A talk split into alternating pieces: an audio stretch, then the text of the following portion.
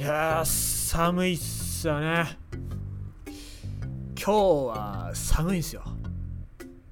ペンギンが何言ってんだって思われるかもしれないですけどね。寒いもんは仕方がないですよね。えっと今日は何？気温が10度いかなかったっていうね。なんか12月とか全然そんな寒い時期とかなかったですけどね。なんか寒くなったっすね、うん、まあ贅沢かな。ね、オーストラリアとかで火事があってんのに寒いって言ってるのは贅沢かもしれないですけどね。はい、まああの、今日ちょっとなんかニュースないかなと思って見てたら、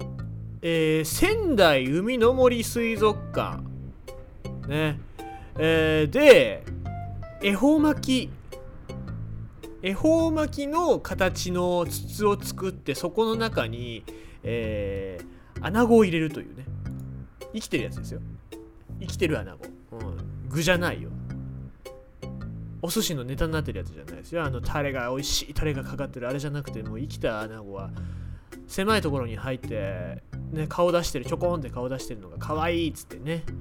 ニュースになってましたけども。ね。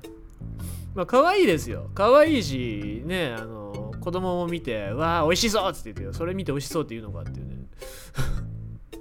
まあね、えー、水族館なんかもね、いろいろ工夫をしてますよ。各自、クリスマスになったらクリスマスの行事に合わせて何かね、えー、展示の方法を変えてみたりとか、ありますね。まあ食べ物、水族館の中において、魚を見て美味しそうというのは健康そうだっていう表現の裏返しでもありますので、まああの水族館の人たちはよく日頃食べられてる動物じゃないや、えー、魚とかをね、見られて美味しそうって言われるの案外嫌い、嫌じゃないっていう人がいっぱいいますよね。そういった意味で。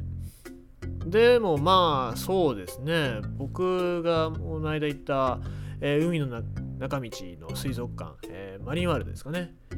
なんかは水槽の中にそのまま牡蠣を展示して、えっ、ー、となんだっけ、えー、炭火焼きのなんか網の上に水槽の中なんだろう。炭火焼きの何？網をそのまま沈み込んで、え、その上に牡蠣を乗せて牡蠣っつってね。展示してましたけどね。なんかああいう感じのね美味しそうな表現いいかもしれないですけどね。あのー、まあでもそういう工夫があるのすごくいいんですよね、うん、身近に感じてもらうっていう意味ではね。あとそうですね、えー、最近ちょっと最近というよりもまあ近々なんですけど水族館日本に2つぐらい大きいところができますね。えっ、と1つはあれ香川県かな、えっ、と四国水族館。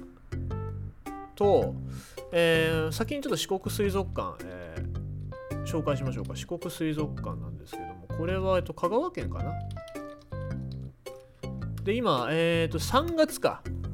今や作ってて3月にオープンする2020年3月オープン予定の、えー、四国最大級の水族館らしいですね、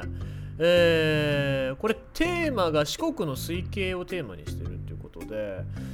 えー、まあ四国は結構海、まあ、瀬戸内海とかね、えー、川、まあ、島あの土佐だったえっ、ー、と土佐ってどこだっけ、えー、高知高知。高知のね川だと四万十川とかだってすごいなんか僕もしばらく住んでて、ね、いろいろ取材とかも行かせていただいて。でものすごいねいい環境なんですよね。あそこら辺。で昔はあの日本カワウソがいたっていうことで、えー、四国、えーと、愛媛県の戸部水族館なんか昔日本カワウソの飼育記録が残ってたりするんですけどもね。えっ、ー、とでここの四国水族館のテーマというのがそういう四国の川、え海とか川の水系文化を表現する。で四国をもっと満喫するっていうね、えー、だからそれ水族館からその四国とかの海だったり川に興味を持ってもらおうっていうテーマがちゃんとありますね。だからまあまあテーマが分かりやすいし大体展示がどういう感じになるんだろうなっていうのは分かりやすいですよね、えー、特にね四国は魚が美味しい愛媛なんかはね、えー、タイだったりとか、えー、僕取材に行ったところで言うとマハタ、えー、クエなんですけどね。クエのなんか仲間なんですけどもすんごい身がブリブリしてて美味しいんですよ。であと高知なんかは四万十川なんか行くと結構そういう川魚もだしまあまあカツオもそうですわね。カツオもだしえっ、ー、と川のね手長エビっていうエビがいるんですけどあれの唐揚げなんかすっげえ美味しいんですけど。サクサクしてえーとおすすめのねお店はね土佐屋土佐屋だったかな高知駅の近くにある土佐屋っていうものすごいねでっかいおにぎり出してくるお店があるんですけどそこすっげえおすすめですね、この四国行ったら行きたいっていうか、まあ、この四国水族館は行きたいですね。今年中にちょっと行きたい。まあ、行きたい場所いっぱいあるんですけどね。えーと、まあ、四国水族館はまあちゃんとテーマがよく分かってていいなっていう感じですね。しかも四国最大級の水族館。まあ、四国ってちょっと水族館が、うん、まあ、ああるのはあるんでしょうけど、僕が今ちょっとパッと思い出せないんでね、まあ、それぐらいなんですけど、ちょっとでかいのができるっていうのはちょっと楽しみですね。あとはね、えー、沖縄に新しくできますね。これ4月なんですよ。ちょっと近いでしょ？